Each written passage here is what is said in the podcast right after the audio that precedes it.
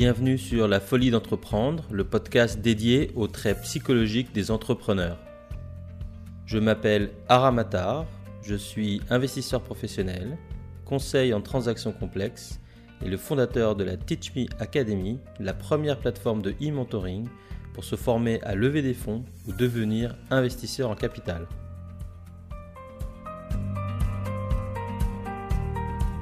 C'est juste que la première fois qu'on prend le mur, ça fait vraiment mal parce qu'on se sent un peu d'avoir sauté le pas, on se sent tout puissant, mais c'est parce qu'on a sauté le pas qu'on va forcément réussir. Tu as tellement de cartes en main en termes de tactique, en termes de réseau, en termes de connaissances, que tu es en capacité de beaucoup plus euh, être fin dans l'approche. Ce que j'ai vu, c'est qu'il te faut avoir des gens hein, qui sont vraiment en mode mentor, avec qui tu peux vraiment parler de la merde, qui sont pas dans le jugement, et qui te permettent de prendre du recul et qui te permettent aussi de prendre du recul sur ta situation mentale et physique.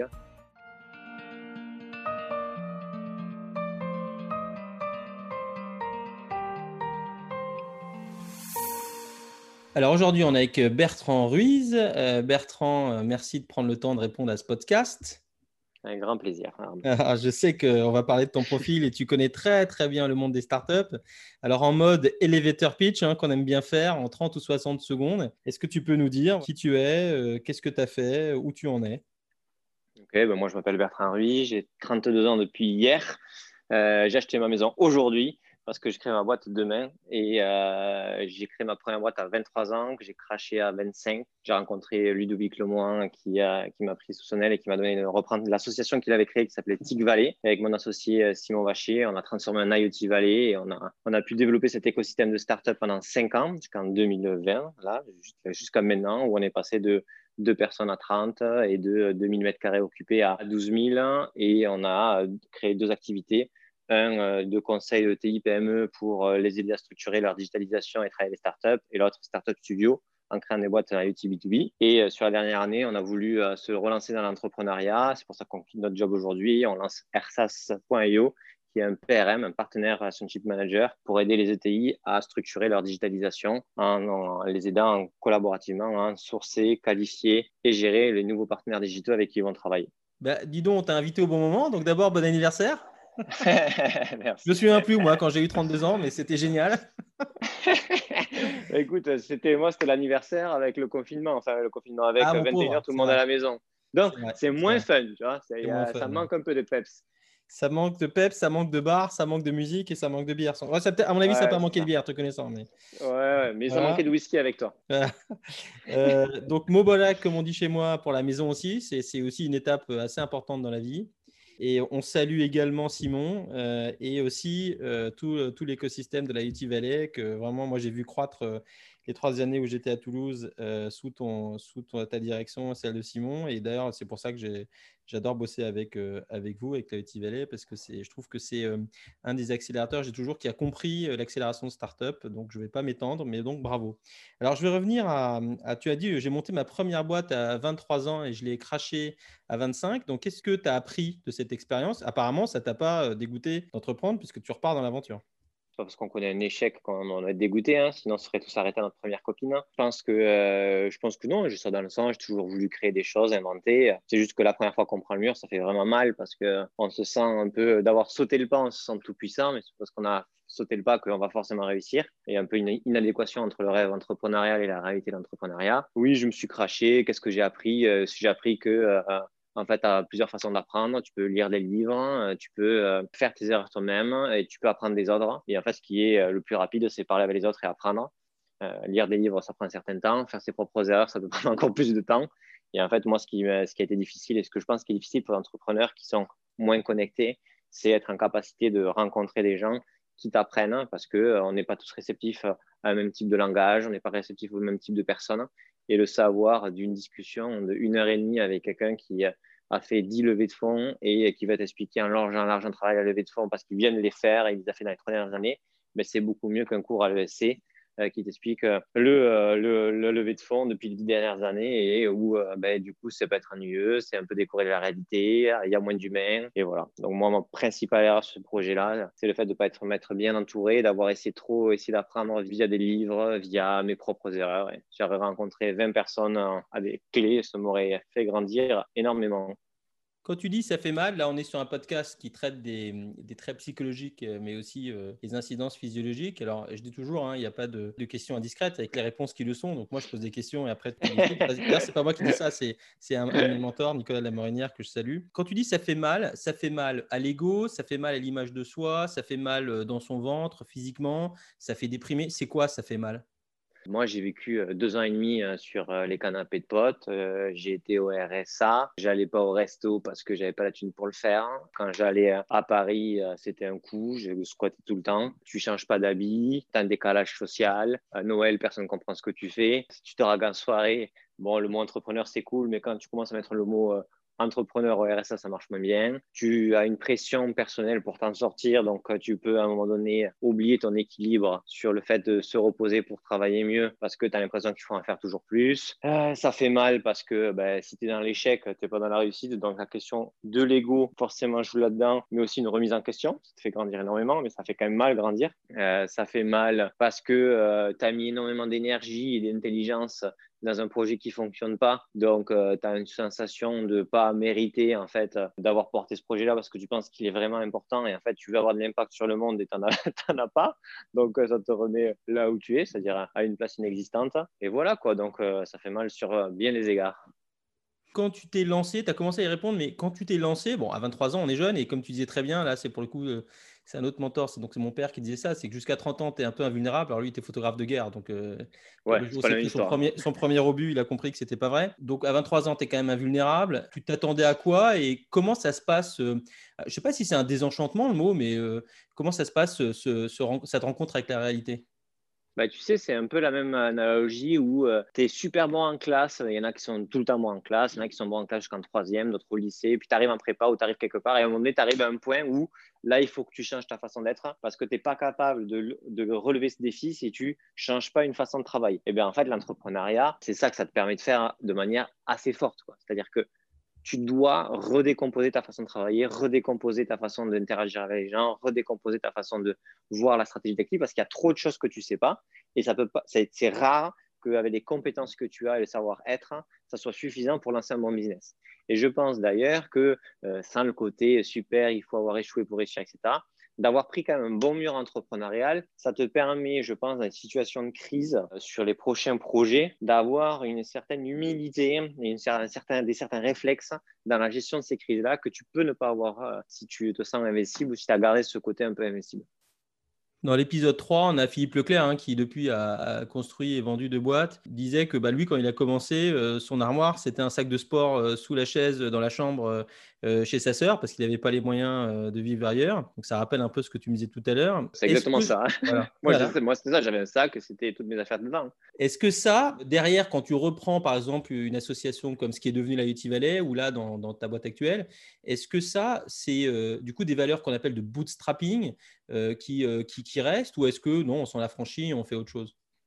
Non, mais clairement, ça reste et ça reste de manière saine. Ça ne veut pas dire que tu ne sais pas dépenser du cash quand il faut. Tu vois, je, signe des tickets à 10, 20, tu recrutes des gens à 50, 60, 70. Ce n'est pas le problème d'être radin. C'est juste que la valeur de l'argent est liée et, euh, c'est ça que tu inculques aux gens. C'est-à-dire, euh, moi, je suis une, issu d'une famille d'immigrés. Euh, ma mère, elle est arrivée d'Espagne. elle a travaillé à 15 ans elle a, pour se payer ses études d'infirmière. Mon père, c'est la même chose. C'est un mode galère. Pour, pour s'en sortir, il faut bosser. Et pour s'en sortir, ben, il faut savoir économiser aussi et ne pas, ne pas cramer. Par exemple, une, anecdote à Simon qu'on a toujours raconté à, l'équipe, c'est que les six premiers mois, quand on a commencé à travailler à la UT Valley, on a travaillé gratuitement parce que ben, il fallait qu'on aille chercher de l'argent pour pouvoir créer nos propres postes. Hein. C'était un peu le deal. Et donc, du coup, euh, ben, on a essayé de rencontrer un maximum de gens et on n'avait pas un rond pour payer le resto. Quoi. Donc, on a euh, fait en sorte que euh, tout le temps, les gens nous payaient le resto. On oubliait notre portefeuille, on allait pisser, on faisait ce que tu voulais, mais on n'avait pas les moyens de créer ça. Alors, tu vois, c'est, on a un rigolement extra, mais tu peux être dans une dèche assez forte. Aujourd'hui, dès que j'ai quelqu'un euh, avec qui je vais bouffer, qui est plus jeune que moi ou qui je sais qui est dans une situation qui est moins avantageuse que moi, c'est moi qui lui offre le resto et ça me fait vraiment plaisir et, euh, je le ferai tout le temps. Donc euh, c'est un rapport à l'argent, c'est pas du tout une question d'être radin ou autre, mais c'est un rapport à l'argent qui est, je pense, beaucoup plus construit et sain selon moi.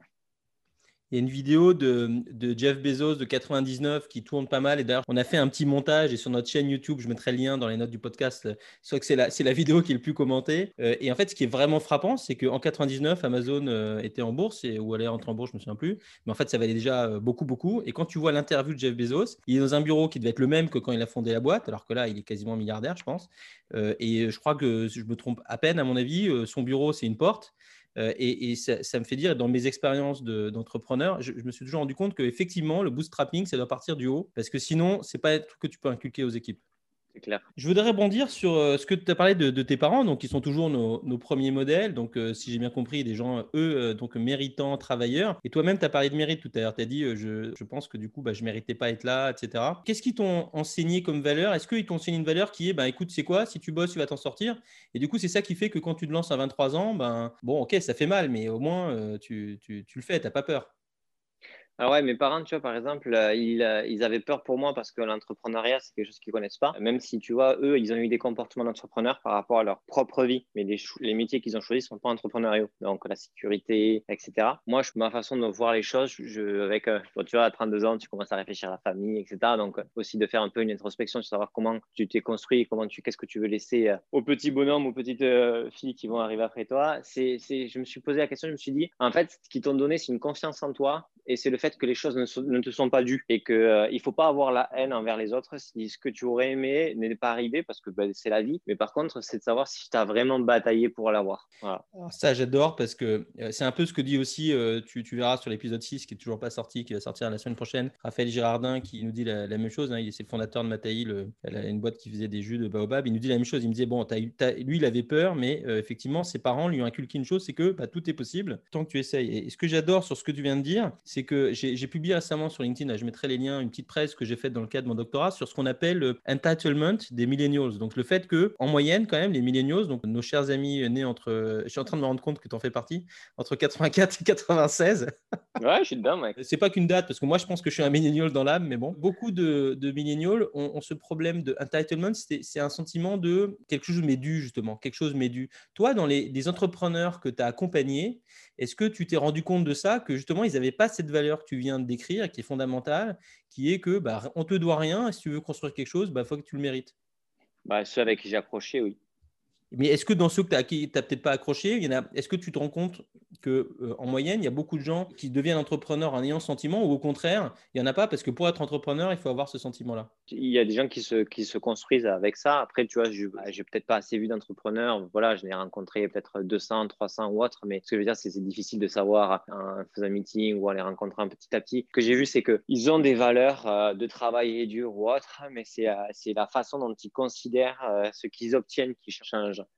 Est-ce que c'est parce qu'ils considèrent qu'ils ont du talent? Est-ce qu'ils pensent que c'est parce qu'ils sont invincibles? Est-ce que c'est parce qu'ils pensent qu'ils ont travaillé? Est-ce qu'ils pensent que c'est parce que c'est leur équipe qui est ouf? Est-ce qu'ils pensent que c'est l'univers qui les porte là? Il y, a, plein de façons de, concevoir ce qui, t'arrive. Moi, ce que j'aime et ce que j'ai vu dans les gens qui, euh, avaient une approche chaîne des choses, c'est des gens qui travaillent dur, des gens qui mettent l'équipe au centre de, ça, qui savent partager les succès et les échecs euh, sans ego, euh, et des gens qui ont eu à un moment donné un choix en rupture par rapport à une éducation, on va dire, peut-être scolaire, qui était plutôt une question d'équilibre et de, et de sécurité. je ne sais pas si je réponds bien à ta question, mais je ne saurais pas dire s'ils avaient ça tous dès le début ou s'ils l'ont eu petit à petit. Déjà, 200 à 300 entrepreneurs, ça te met quand même dans le haut du panier, hein, dans les gens qui rencontrent euh, des entrepreneurs, c'est quand même assez représentatif comme échantillon. Alors, donc, à 23 ans, tu lances ta première boîte avec Simon. À 25 ans, euh, ça s'arrête. Ensuite, bah, vous, quelque part, vous reprenez une autre boîte, mais euh, c'est une association. Oh, voilà, c'était un, entrepreneur de ouf. On a, il y avait zéro et il a fallu qu'on aille chercher 250 000 euros en six mois. Voilà. Et, puis, et, puis, pour avoir vu l'écosystème se développer, bon, pour le coup, là, gros succès. Aujourd'hui, vous relancez, donc toujours avec Simon, une troisième aventure entrepreneuriale. Qu'est-ce que tu t'es dit? Tu t'es dit, il y a trois trucs qu'il faut que je plante pas, il y a trois trucs qu'il faut que je fasse. C'est ça, ça et ça, compte tenu de ton expérience passée, de tout ce que tu as fait jusque maintenant. Alors déjà, si tu veux, la question c'est euh, à un moment donné, tu te dis, ça y est, j'ai créé une composition qui est confortable, où je gagne bien ma vie, où je crée une équipe avec des gens qui sont meilleurs que moi euh, dans des postes de responsabilité. déjà, il y avait une premier truc, c'est il y a eu une première question de OK, pourquoi je le fais? Est-ce que je le fais? Qu'est-ce que je veux devenir? Et une discussion avec Simon de qu'est-ce qu'on veut faire, euh, chacun de notre côté, ensemble ou pas, et euh, pourquoi on le ferait? déjà ce choix-là qui est fait. Et après, quand tu as fait ce choix, bah, bien sûr que tu, tu, tu, tu streamlines de dingue ta façon de procéder en termes de, en termes de méthodologie, euh, d'apprentissage, etc. En fait, tu as tellement de cartes en main en termes de tactique, en termes de réseau, en termes de connaissances, que tu es en capacité de beaucoup plus être fin dans l'approche mais n'empêche que euh, c'est hardcore, que c'est dur, que euh, tu ramasses de dingue et que tu n'as rien qui est, qui est, gratos. Quoi. Donc, euh, moi, tu vois, j'ai pas revendu de boîte, hein, j'ai pas un nom sur, sur le tableau de bord des fonds d'investissement qui veulent tous investir sur moi. Tu vois, je suis peut-être un mec tous qui a réussi un truc, mais tu vois, je suis pas une star et, loin de là. Donc, tu vois, il n'y a pas de cadeau. Et en fait, au final, tu restes personne. On est tous personne pour, pour plein de gens. Et bah, du coup, il faut être bon. quoi. C'est parce qu'ils te connaissent pas encore. Ouais, non, mais tu vois, je, me, je, me, dis que qu'il y a une question d'impact. Quoi. Si j'avais eu l'impact nécessaire avec la UT Valley, euh, ils me connaîtraient. Tu vois, j'ai, énormément appris à UT Valley. Si je regarde ce qui s'est passé en France, je pense qu'on a fait partie des meilleurs. Est-ce que c'est suffisant pour avoir eu un impact qui fait que tu crées la différence? Pour l'instant, non. J'espère que tu vois, l'équipe qui, euh, qu'on a mis euh, en place à la UT Valley, à qui on, on a transmis tout ce qu'on a appris, sera capable de le faire. Tu parlais de, ce choix, donc c'est la bonne question, pourquoi est-ce qu'on va quitter nos jobs sympas sur l'aspect matériel, mais aussi dans tout ce que vous faisiez, parce que vous avez fait foisonner cet écosystème. Et, ce choix, donc, est-ce qu'il a été difficile? Qu'est-ce qui a, en plus, entre-temps, ben, euh, voilà, tu parlais de maison, euh, compagne, tu as parlé d'enfants tout à l'heure, que c'est des plans à venir. Bon, qu'est-ce qui a été déterminant dans ce choix? Qu'est-ce qui a fait qu'à la fin, vous avez dit, OK, Banco, on y va?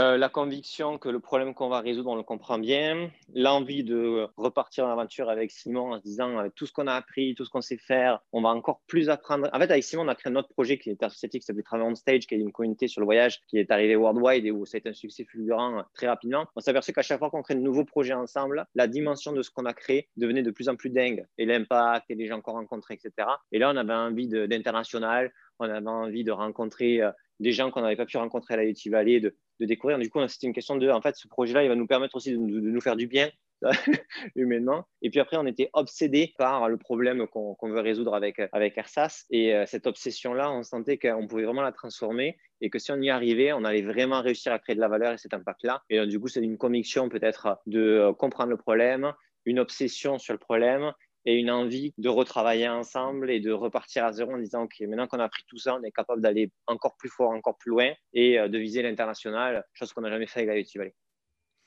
Euh, tu parlais euh, beaucoup d'impact, hein, tu en parlais tout à l'heure aussi sur ton premier projet à 23 ans. Comment ça se matérialise cet impact? Est-ce que, alors te connaissant, je pense que c'est pas ça, mais je dis quand même des exemples. Euh, est-ce que c'est, on parle de moi dans les journaux? Est-ce que c'est, j'ai accès euh, à l'espace VIP des boîtes de nuit? Est-ce que c'est, euh, je, rencontre des gens auxquels je n'avais pas accès? Est-ce que c'est juste simplement, bah, j'ai une plateforme pour parler d'un message et que les gens m'écoutent? C'est quoi Comment ça se matérialise cet impact? Bah, Déjà, c'est quoi? On vit dans un monde capitaliste, donc on a des clients. Ces clients-là, combien ils sont? Et est-ce que je vois un indicateur qui me fait penser que je les, je les aide énormément? Tu vois, tu as 10 clients, tu aides beaucoup, c'est cool tu en as 10 000, c'est pas la même chose. Quoi. Donc, euh, ça, c'est un premier point. C'est un indicateur assez, assez, assez cash. Si tu es dans un secteur et dans une problématique qui te touche, ça a d'autant plus de force parce que ben, tes clients sont contents et ça leur fait du bien. Tu le vois et c'est dans une problématique qui, qui t'est chère et donc, du coup, ben, ça te fait du bien. C'est le premier. Le second, c'est que ce que j'ai vu avec la UT Valley, c'est que plus tu réussis et si tu gardes cette âme de bootstrapping, si tu gardes cette âme de collaborativité, d'esprit d'équipe, etc., plus tu peux lancer des idées, des prototypes autour de ce que tu fais ou pas, pas lié directement et tu vois des choses grandir. Tu vois, à Yeti Valley, on a lancé des startups, des concepts, des assos à côté de nous et parce que tu as trouvé les bonnes personnes qui avaient les bons projets, tu les connectes, tu fais en sorte de, les aider, etc. Et ça, moi, ça, me fait du bien, c'est perso. Et le dernier point, c'est qu'à un moment donné, ben, tu as des gens euh, inconnus hein, qui te qui t'envoient un mail, qui te disent, hein, qui te, qui te disent l'impact que tu as eu sur eux. Et là, c'est cool. Et c'est pas une question d'ego, c'est une question de OK. Tu vois, on, en a, on est arrivé à ce stade-là de maturité.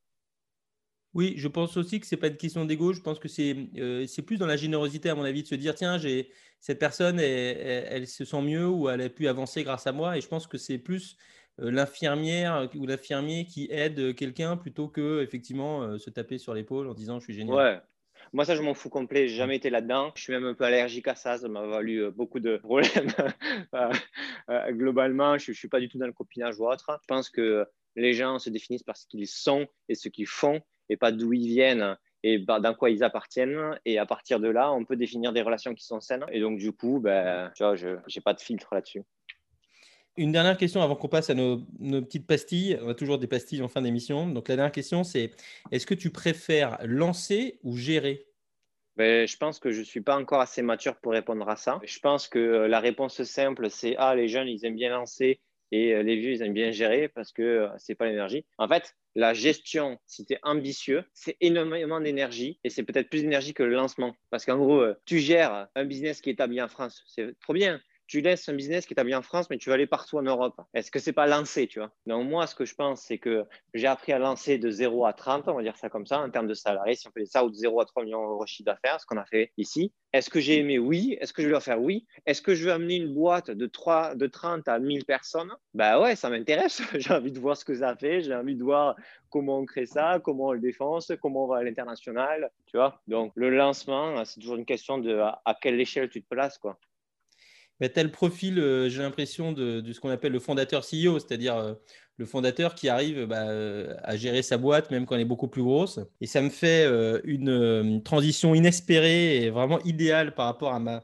la première pastille de la semaine. La première pastille de la semaine, c'est le, chiffre de la semaine, d'accord?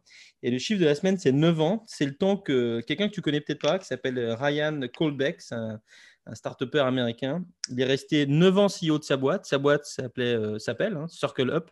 C'est une société qui est dans le financement des, des marques de grande consommation. Il avait 250 millions de dollars avec son cofondateur. Ils ont fait une boîte, une belle boîte hein, qui, euh, qui, est assez grosse. Et au bout de 9 ans, il a décidé de démissionner la semaine dernière. Euh, de son poste sur fond de burn-out. J'ai écrit on a écrit un article de blog sur le sujet, donc je mettrai le lien euh, où je suis allé analyser. Alors, il a écrit un long post sur Medium et sur Twitter euh, pour expliquer pourquoi, comment, et c'est extrêmement bien écrit. Donc, moi, j'ai fait une synthèse en français de, tout ça sur le, sur le site. Et, alors, il dit un truc, c'est qu'il dit Je suis pas sûr de retrouver un job que j'aimerais autant. Est-ce que toi, là, au moment où tu quittes un job qui était quand même top, que tu as construit toi-même à la et tu repars dans une autre aventure, est-ce que c'est un doute qui te taraude ou pas du tout? Pas du tout, pas du tout. Euh. Je, enfin, je serais hyper triste de penser comme ça, t'imagines tu, tu, ta ligne de vie, tu l'arrêtes, tu te dis voilà, maintenant j'ai tout fait, je ne peux plus rien découvrir. Le monde, il est tellement riche, hein. des projets, il y en a à l'appel. Hein. Là, j'ai la chance d'avoir un, associé euh, que j'ai depuis 12 ans, on est hyper complémentaires et hyper proches. Hein. On a une problématique sur laquelle on va tout défoncer. Je suis hyper heureux. Et euh, je pense qu'en fait, ça fait partie aussi d'une joie de vivre, une recul sur soi, de se dire le monde, il est riche et pluriel. On peut aller gratter euh, chaque grain de sable et découvrir un univers. C'est une question de, curiosité et d'énergie. Alors, la deuxième pastille de la semaine, c'est l'idée de la semaine. En général, c'est une idée euh, qui est issue de la recherche.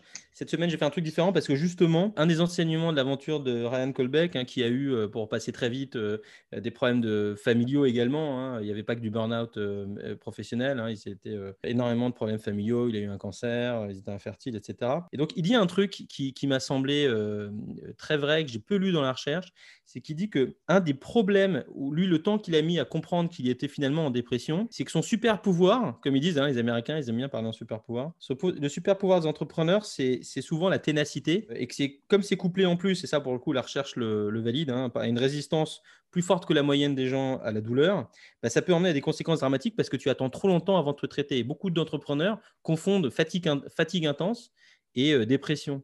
Est-ce que toi, alors je ne sais pas si c'est ton expérience personnelle, mais aussi des gens que tu as eu autour de toi, hein, ces 200, 300 entrepreneurs que tu as fréquentés ou certains que tu as juste rencontrés, est-ce que c'est quelque chose que tu as reconnu que finalement, ils se sont posés trop tard? Ouais, en fait, euh, c'est lié à la solitude de l'entrepreneur. Le problème, c'est qu'on est quand même dans un écosystème où il y a beaucoup de bullshit. Donc, du coup, on parle beaucoup de ce qui est positif. Et euh, du coup, on ne veut pas parler de ce qui est négatif parce que c'est envoyer un signal négatif à ton écosystème et où il y a beaucoup de gens qui parlent beaucoup trop. Donc, en gros, l'entrepreneur, pour qu'il puisse en parler, il faut qu'il se sente dans un contexte bienveillant, euh, qui est rare en fait aujourd'hui. Et, et, donc, du coup, il s'enferme. Et c'est cet enfermement-là qui fait que, du coup, à un moment donné, il n'a pas des signaux des gens qui peuvent en fait lui permettre de prendre du recul sur lui-même ou autre. Et donc, du coup, il va aller dans, dans ce mur. Et là, moi, ce que, voilà, ce que j'ai vu, c'est que il te faut avoir des gens hein, qui sont vraiment en mode mentor, avec qui tu peux vraiment parler de la merde, qui sont pas dans le jugement et qui te permettent de prendre du recul et qui te permettent aussi de prendre du recul sur ta situation mentale et physique. Et moi, j'ai eu la chance d'avoir ça, notamment avec Pierre-Olivier que tu, que tu connais, mhm. Pierre-Olivier Bessol. Et ça m'a fait énormément de bien. Sans lui, j'aurais pas réussi à devenir ce que je suis aujourd'hui et à avoir aussi l'énergie à la fin de cinq ans et de recréer une boîte parce que cet équilibre-là est, extrêmement précaire. Et après, voilà, tu vois, ma femme, etc., etc., ça t'aide là-dedans. Mais c'est capacité de s'entourer et de pouvoir parler des problèmes. C'est important. Et c'est vrai que pour le connaître, Pierre-Olivier et Luce, tu es entouré de gens bienveillants. C'est indispensable. Hein. c'est trop dur. Et alors, dernière pastille, alors on fait parfois un tuto levée de fonds, un tuto euh, session. Toi, ce sera un tuto euh, croissance. Qu'est-ce qui a été le plus dur? Passer de 0 à 30, comme tu disais, ou de 0 à 3 millions. Qu'est-ce qui a été le plus dur? Bonne question. Euh, ce qui a été le plus dur, des plus durs, il y en avait plein. Ce que j'ai trouvé le plus malin, ça a été de. Euh, quelque chose qui a été révélateur pour moi, c'est quand j'ai compris que plus j'étais précis dans la segmentation, plus vite j'avais des non, mais plus vite j'aurais des oui. Tu peux expliquer un peu plus? Pardon. Euh, ça a l'air super intéressant. Hein. Ouais. savoir plus. Dit comme ça, non, mais pardon. Euh, en gros, si tu veux, moi, je pensais que j'étais précis dans mon offre. Et du coup, j'allais voir des gens en disant, ben, en, ayant euh, en pensant que mon offre était précise. Et en fait, j'avais, euh, du coup, je parlais avec des gens, j'avais des noms qui arrivaient longtemps après, parce que les gens, il fallait qu'ils réfléchissent, etc. Et en fait, quand je me suis, quand j'ai compris qu'en fait, en ayant une segmentation beaucoup plus précise de mon offre par rapport à mon persona, en fait, j'avais des noms beaucoup plus rapides si la personne ne se retrouvait pas là-dedans. Donc, du coup, je perdais moins de temps avec des gens. Mais en même temps, ceux qui étaient intéressés étaient intéressés beaucoup plus rapidement. Donc, en gros, tu as un truc contre-intuitif où tu as des noms beaucoup plus rapides. Et donc, du coup, ben, c'est quand même assez frustrant parce que du coup, tu te dis, putain, je prends des bâches, des bâches sur le premier mois. Tu te dis, entre des gens qui, qui disent, ah oui, ça peut être intéressant, on se revoit dans 15 jours et je vais tenter telle personne. Et en fait, ils te disent non, en trois mois, alors qu'un gars au premier rendez-vous, c'est mort. Si tu veux, si tu prends un temps court, tu penses que ton positionnement est, pourri. Et en fait, sur un temps un peu plus long, c'est beaucoup plus rentable. Je dis toujours aux gens qui lèvent des fonds que c'est bad news travel first c'est un peu toujours pareil quand on cherche un boulot, on reçoit toujours d'abord les, noms. Et donc, du coup, on finit par prendre un mauvais job. Et si on attend un peu, ben, il y a des bons jobs qui viennent. Mais je voulais rebondir parce que tout à l'heure, tu disais, bah, ça m'a valu des problèmes parce que je ne suis pas dans le copinage, etc. Est-ce que ce que tu viens d'expliquer dans la sphère professionnelle, finalement, tu ne l'appliques pas aussi dans ta sphère euh, personnelle? C'est-à-dire que tu as envie de savoir assez vite si tu vas t'entendre avec quelqu'un et tu es assez cash, tu dis qui tu es, euh, qu'ils aiment, qu'ils n'aiment pas, ça les regarde. Euh, s'ils aiment, bah, tu deviens pote. Et s'ils n'aiment pas, bah, vous ne vous revoyez pas. Oui, bien sûr. En fait, je pense que j'ai pas beaucoup, beaucoup de temps parce que je m'investis dans beaucoup, de, enfin, tu vois, énormément dans mes projets personnels et professionnels. Et que donc, du coup, euh, avoir des relations qui sont euh, euh, un peu plates ou un peu dans le matu, etc., ça ne va pas m'apporter de manière opportuniste. Mais en même temps, je ne vais pas pouvoir moi aussi leur donner du temps. Donc, en gros, j'essaie de voir les gens avec qui ça fit vraiment et du coup, de mettre mon énergie avec eux et, et de, si je peux les aider, de le faire. Quoi fascinant. Je sais que tu as une contrainte de temps parce que euh, dans, l'épisode 7 là, qui va sortir, Benjamin qui est à Boston me, disait ça. Lui, il, fréquente, euh, tu sais, euh, ces chefs d'entreprise du, du, Next 40. Il y en a quelques-uns qui sont là-bas. Et il me disait, en fait, c'est étonnant parce que dans la vie, ils sont pas très sympas. Alors toi, tu es éminemment sympa, mais je pense que ce que tu viens de dire peut faire penser à des gens qui sont effectivement beaucoup plus ronds, beaucoup plus dans le paraître que l'être. Ça peut leur faire penser que voilà, tu es un peu trop cash ou un peu peut-être dans les, euh, un peu anguleux. Mais je pense que beaucoup d'entrepreneurs ont cette image. C'est un peu ce que je dis aussi dans, dans le, teaser de, cette, de cet épisode. J'ai beaucoup de potes entrepreneurs et, parfois, ce pas des gens sympas. Mais, mais la façon dont tu l'expliques fait beaucoup de sens. Moi, si tu veux, je pense que c'est une question de sincérité. Le but, c'est pas d'être client ou d'être dans le clash. Mais du coup, si on est un être politique qui doit s'entendre avec tout le monde, nos relations sont faussées. Et l'entrepreneur, c'est une personne publique. Les gens veulent savoir ce qu'il fait, ce qu'il a réussi, etc. Et puis pour vendre ta boîte, tu es une personne publique. Donc, si tu es dans une représentation et que du coup, tu essaies d'être consensuel, tu perds aussi la capacité de faire des belles rencontres et de créer vraiment du lien. Et en gros, à la fin, quand toi, tu es dans la merde, tous ces gens-là qui étaient super sympas, etc., ils ne seront jamais là pour toi. Jamais je pense que en fait, si tu crées des relations saines, ben, toi, tu es là pour eux et eux, ils sont là pour toi dans les moments difficiles. Et tu vois, surtout dans les crises de comme ça aujourd'hui, il vaut mieux avoir 5, 6, 10 personnes vraiment euh, avec qui euh, tu partages une, vision des choses, le, fond des choses et où, tu peux dire les choses sans que ça soit un esclandre que d'avoir 100 personnes qui euh, sont super contentes de liker tes posts sur LinkedIn, tu vois. Bah, ce sera le, mot de la fin. Euh, je te remercie beaucoup Bertrand parce que tu disais tout à l'heure, euh, on est dans une économie ou une culture du paraître et il y a peu d'endroits où on peut dire que ça se passe mal. Donc c'est un peu ce qui a fait que euh, a voulu, j'ai voulu créer ce podcast. Et, je te remercie d'avoir été aussi honnête et direct. C'est cool, mais franchement avec grand plaisir comme toujours. La folie d'entreprendre, c'est tout pour aujourd'hui. Vous trouverez les notes détaillées de cet épisode sur notre site, lafoliedentreprendre.fr, tout attaché bien sûr. Vous pouvez aussi partager vos questions, vos doutes et ce que vous avez aimé ou appris. Abonnez-vous à ce podcast sur votre plateforme de podcast préférée et à notre newsletter sur le site pour être informé dès qu'on met un nouvel épisode en ligne.